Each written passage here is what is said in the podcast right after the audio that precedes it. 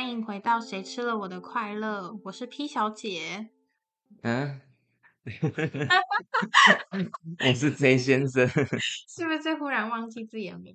突然不知道要干嘛。好久不见的 J 先生，好久，大概三年、两年、大概两年。两年，对时间过得真快。没错，我们都经历了一些人生历练，对，被摧残，应该说是被摧残。哎，我是不是应该先追一下你之前做了些什么？我都没做，看就是我离开之前做了什么。没有，就嗯只有前几个礼拜。啊、就前几个礼拜才开始，是是？对对对，哦，没有没有很很很很久。是什么契机突然想回来这个频重拾，就是这种重操旧业？因为我发现我在外面工作，你知道重嗯伤，重伤，所以是回来取暖，是不是？觉得好像我需要做一点事情来抒发我的情绪心情啊，然后分享事情。所以其实是在泼脏水，是吧？哎、要这么说，美其名说来回来找大家，完蛋了，再也不再也不邀请我了，笑死！好啦，没有了。我们今天又是回到同一个系列，就是爱打屁。好色哦，那个时候取的名字好色，我们以前真，但我觉得我们以前很有创意，很会取名字。好喽我，们以前有新三色的部分嘛，我有点忘记了，我也有点忘记了。好像都随便闲聊，我记得闲聊就乱聊，对对对，然后聊一些比较认真的才比较少。对，毕竟我们这一集是认真的，哦哦哦，对不起，没关系，就是一切顺着来顺其自然。好，那就有请我们的 DJ。好我们就因为其实有收到一些私讯 嗯来问说自己生病的状况下，到底可不可以谈恋爱？所以这一集的主题就叫做身心症可不可以谈恋爱？嗯，这题的答案呢？那身心症其实分很多种，对不对？对，其实有很多是精神官能症的部分，嗯也有可能只是轻微忧郁，嗯，所以其实状况很多种。那是不是有需要聚焦一点吗？或者是什么样的情境下，对，嗯是我们比较讨论的重点？比如说我很很 mild 的、很轻微的，那是不是就其实跟没什么差？我觉得我我想讨论的点是你有被医生诊断出来，是比较是情绪方面的状况的，就可能像是忧郁症、嗯躁郁症、焦虑症、恐慌症。所以，我们就是聚焦在你的情绪会影响生活的这一块的人。嗯哼，也可以依程度来聊，比如说轻微的状况怎样，嗯比较中重度的怎么样？我们？可以先讲轻度的，嗯哼，我觉得轻度是完全没有问题耶。轻度会有什么问题？轻度可能就是夜晚会哭泣，其实就比较像是平常人会有的忧郁症状。可能你半夜的时候想到某些事，开始流眼泪，当你孤单，你会想起谁？还有像什么会忽然间一个低潮来，但是那个低潮很快就过去的这种状况，嗯我就觉得其实没有什么太大需要去讨论的部分啊。嗯，所以其实我们可以比较聚焦中重度一点。对对对，其实有些人他本来就比较容易情绪化，那可能嗯也没有什么，就是被诊断出有什么问题什么的，对对就是你的 partner 要能接受，你有时候会变进入那个 沉浸在自己的世界那种感觉。对对，所以我们其实有整理出四个点，是嗯说明如果你想要谈嗯谈恋爱，你可以做的哪些准备。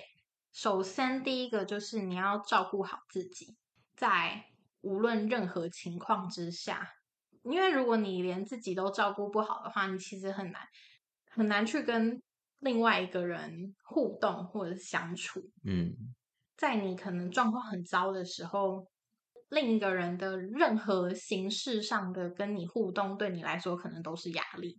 嗯所以，其实我觉得照顾好自己这件事情比较重要。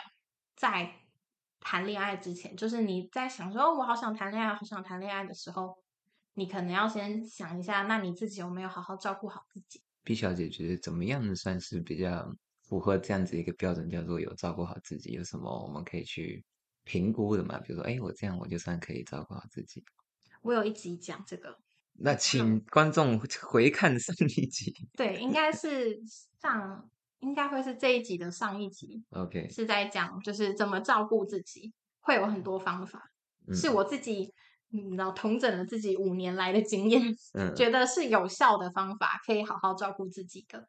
嗯，其实照顾自己最重要的就是要对自己好，吃健康的食物。有一集 PJ 先生就是讲那个 吃健康的食物那一集，我也觉得可以听一下，可以回回去稍微复习，然后好好休息，好好运动，各式各样对自己好的方式其实超多种，其实上网查都有类嗯似的做法，所以你就是去做，你看你有没有办法应付得来这些事情，再去谈恋爱。其实我觉嗯得这个衔接会是蛮不错的。那是不是可以简单的嗯定义为说，我不需要靠别人的帮助，我自己也可以活得好好的，就可以算是一种能够照顾好自己的一个状态。对，就是我是一个独立的人。嗯我首先我是独立的个体，嗯我不会因为没有对方而活不下去的这种状态。嗯我比较适合准备好去谈恋爱。嗯，也是因为嗯像如果你没有办法照顾好自己，变成说你变成依赖另外一个人，如果他变成你生活的重心，他一走，你就会变得怎么讲，失去一个重心，对你来讲会是一个很不好的状态，对不对？你会瞬间垮掉。嗯那个，因为其实蛮多人经历过失恋，应该都知道，失恋其实就很像得忧郁症。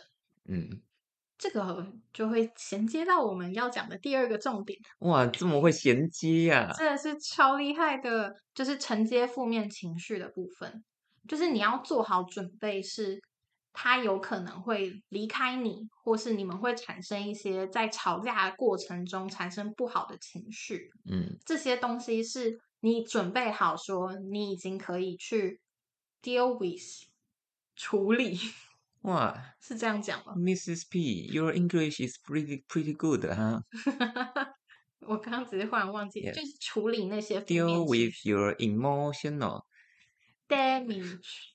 哦，一一定要讲这个。无聊。我们刚刚一直在玩这个梗，是，随时做好准备，也不是说随时这样，好像感觉很紧张欸。进入对对对，我感觉我要得焦虑症了。不是说随时，而是你可以接受说，谈恋爱会有起有伏，有高兴的时候，也会有吵架不开心的时候，嗯。所以去接受这些过程的情绪是一件蛮重要的事情的。嗯，就是可以理解成认知，它就不是一件非常梦幻美好的一单纯的一件事情，它是一嗯个有好有坏的事。其实世界上的每一件事都是这样。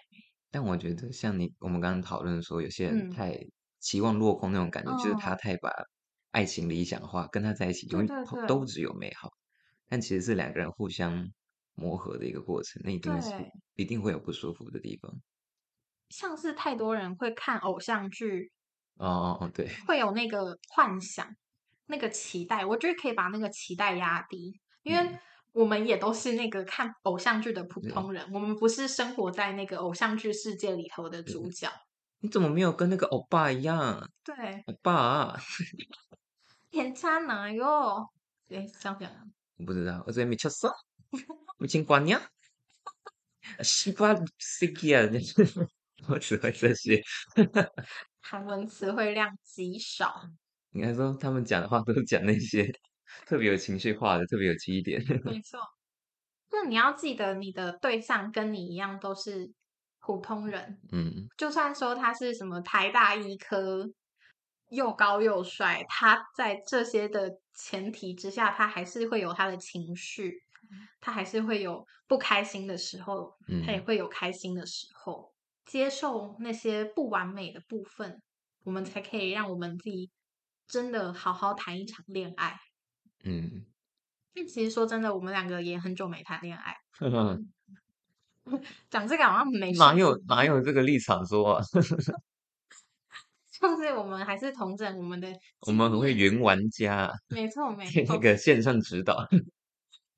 我们很会说不会做。对，再来第三个是这是我觉得我们自己有生病的状况下很需要做的一件事，就是你一定要坦诚你的病情，不要不要骗人家说我我很健康，没有梅毒之类的，呃类似跟梅毒比吗？有这么 就是坦诚你自己的 身体对状况，对？让他有个预设，这样子哈。也让他有心理准备，说你会有一些很极端负面的状况产生，嗯，很极端负面的状况发生。我刚刚觉得用“产产生”这个词很怪。全都是我妈自然产生，我有七个，六个姐姐一个哥对哥，对对，哦，大家应该会觉得我们很老。请继续到哪？成病情这件事，嗯因为有时候，这我必须说实话，我们得这种忧郁情绪的疾病，我们很容易会有情绪勒索的状况产生，嗯这是很难避免，因为这有时候是我们需要求助的时候的一个方法。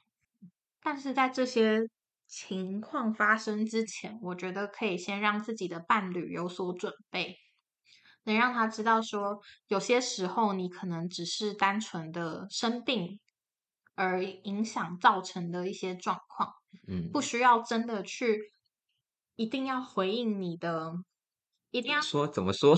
我刚刚在想要怎么，这一定要在那个当下立刻回应你的那个很极端的悲伤，或是很极端的愤怒，其实是可以稍微避一下。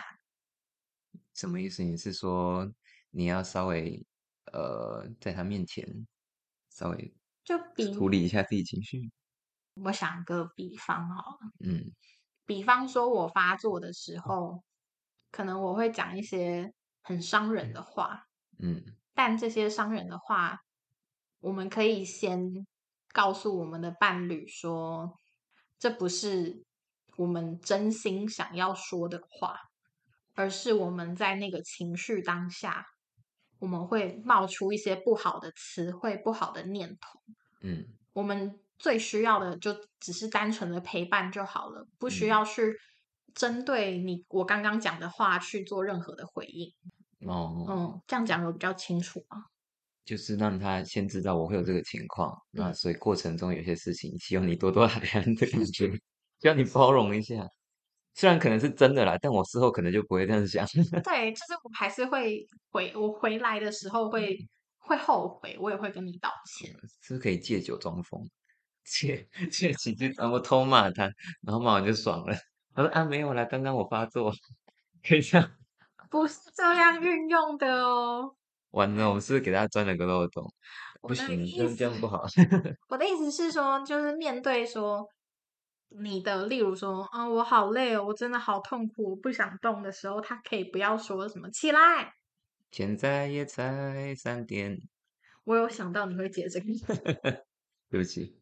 面对你这种很无力、很悲伤的状态的时候，他可以是好好的安抚、嗯陪伴你就好了，而不是说，哎、快点，加油，站起来，努力，努力。这是在他如果了解病情之后，他可以不要做的事情。希望他可以配合我们的事情。嗯嗯嗯，就是比较像是坦诚，然后一起处理跟一起做的事情。第四个是，我觉得你要记得，我们在谈恋爱的关系里面，永远都是互相陪伴跟互相照顾。你有不好的时候，也代表他也会有不好的时候。两个人的不好都需要对方的包容。虽然说你可能你的不好会有一点疾病的加成，会比较 严重一哎点，，bonus buff 啊，你也要记得不要一味的要求对方的照顾。我觉得应该是这样讲，不要一直要求对方说，啊，我现在我现在真的很很怎样很怎样，嗯我想你要我要你立刻放下工作，请假回来陪我。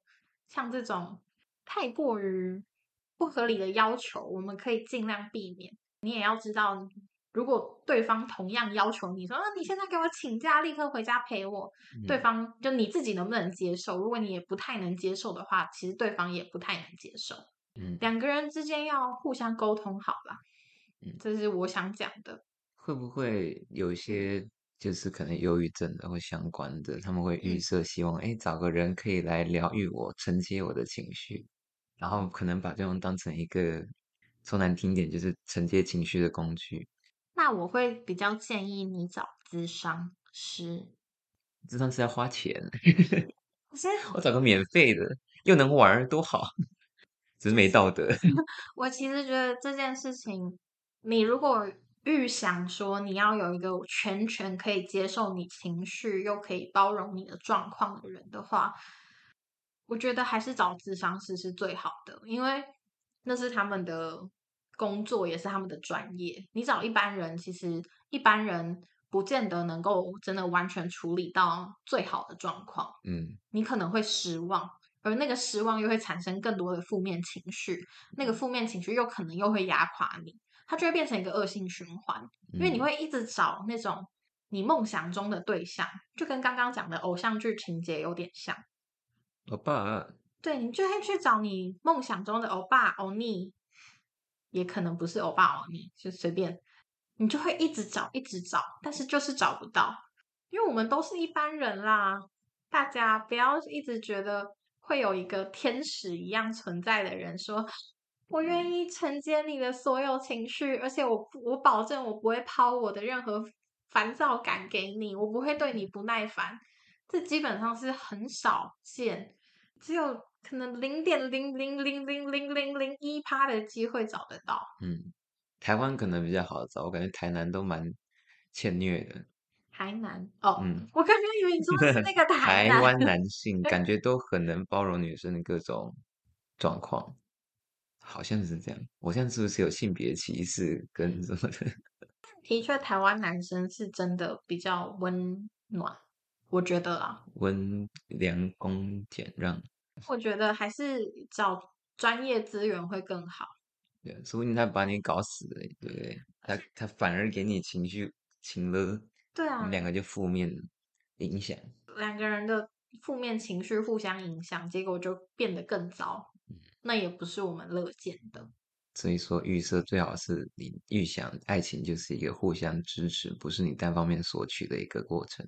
没错，所以就是记得我们刚刚讲的四个原则：第一个，照顾好自己，也就是好好睡觉、运动、吃饭、上班、工作、学习都可以。但就是让自己的状态是处在一个独立、独立的状态下。第二个是记得爱情里面都会有他的负面情绪，一切都是起起伏伏的，要准备好去接受这些感受，才能进入一段关系。第三个是你要很诚实的跟对方说明你的病情状况，以及你可能会需要的一些协助，像是一些。比较静态的陪伴，或者是比较多一点点的情绪支持，在合理范围的要求下都是 OK 的。不要觉得说自己的要求都很不合理，这都是可以沟通的。嗯，最后一个就是伴侣之间要互相照顾跟互相陪伴，所以要记得尊重彼此，爱护彼此。那。我们要怎么评估自己有没有做好这些准备，然后是否适合谈恋爱呢？这边我有整理三个，我自己觉得你在谈恋爱之前，你可能要再稍微思考一下，跟做自己的调整的部分。嗯，接下来看起来，嗯，但是这已经不是只有跟疾病有关，这就是跟你的。性格有关系，嗯，应该是是说，我们应该如果有这样的情况，应该避免去谈恋爱，是不是？嗯，应该说不是说避免谈恋爱，而是我们要先优先找对的资源协助，嗯，可能是咨商或是看医生等等的，或者是各种课程疗养，先照顾好，就是回到我们刚刚一开始讲的照顾好自己这件事情。对。有三件事。第一件事跟疾病比较有关，就是重度忧郁症。你已经没办法跟人家互动交流的状况下，你甚至没办法自己洗澡、刷牙、上厕所，这种很严重的情况下，如果你本来有对象，那他照顾你是好事。但是如果你在这个状况下，你还要再找对象的话，是一件相对来说很辛苦的过程。因为我自己就有遇过 类似的状况，我就会觉得对两个人来说都是辛苦的。因为你也很难维持关系，你也很难照顾到对方情绪，这就会变成很纯粹的照顾者跟被照顾者的关系而已，失去了好像失去了谈恋爱的那个互动感。这个状况下，我会觉得你更需要的是去看医生、吃药，帮助自己，就是回到照顾自己这件事。第二个就比较 严肃一点。大家可以去上网，有一些恐怖情人的评估质量、质量测验、评估的测验，看你有没有恐怖情人的倾向。像是你激动的时候，你可能会捶墙壁；或是对方联络不上的时候，你会传数百通简讯、打数百通电话。哇，手速很快。哎，我其实那时候听到什么一百五十九通电话，我都会吓到。哎，想说他有给人家接的时间吗？还是重复按吧？接挂，接挂，接挂。就如果你有恐怖情人的倾向，你可能要去调整一下自己的状态，因为你可能会造成别人的威胁，会伤害到别人。嗯，而且你自己也可能会做出你无法挽回的事情。要坐牢之类的，对，就是因为像现在跟骚法也也已经有了。哎，你有聊过跟骚法了吗？我还没聊哎，我觉得可以早一起聊。皮亚姐说那是专门治我的法律，只要你这不舒服就可以告。听说很好告，是不是？只要愿意和解就可以的。对对，花钱消灾。对对对对对，大家就是可以稍微看一下自己有没有。成为恐怖情人的倾向有没有这个潜力？成为一个优秀的恐怖情人？那你可能就要去看有没有什么认知治疗的，可以去查理班找工作。J 先生意思，我现在这个道德观念有一点低落，需要一些感化。第三种是，就是相反过来，讨好型人格，完全的牺牲，对。你只会，你只在关系里头付出，不求回报。你把它当成神在供养的那种状态，因为你这样子就会回到我刚刚讲的，你没有照顾好你自己。嗯，你如果没有照顾好你自己的状态，你要跟人家谈恋爱，别人也会觉得很有压力啊，因为你的自我都在他身上，你你会觉得他是你的全世界，可是他是你的全世界的状态下。你们真的有互动到吗？好像也没有。对你就是苍蝇嘛。我听成操你命。操你妈？你请你待在你前世界，你就是绕着他转的苍蝇吗？可能我每天都说：“J 先生，你今天好吗？”“J 先生，你还好吗？”“你需不需要我送什么什么什么？”“J 先生，我操你妈？”但就是对方也会觉得很有压力。其实讨好型人格也是蛮需要经过咨商的，因为要去看看你的讨好型人格是怎么养成的，你是怎么一路走过来变成今天这个样子的。嗯，这三个状况下，我觉得都有助，有需要在自己思考一下适不适合谈恋爱。嗯，要踩刹车的是吧？对对对。哎，我们需要重复这三点吗？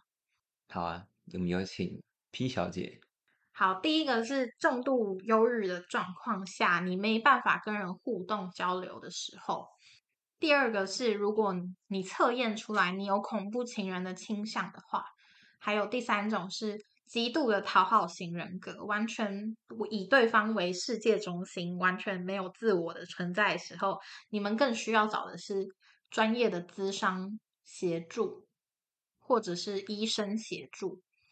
嗯，在谈恋爱之前，不是说你们不能谈恋爱哦，而是在谈恋爱之前，你们可以先做。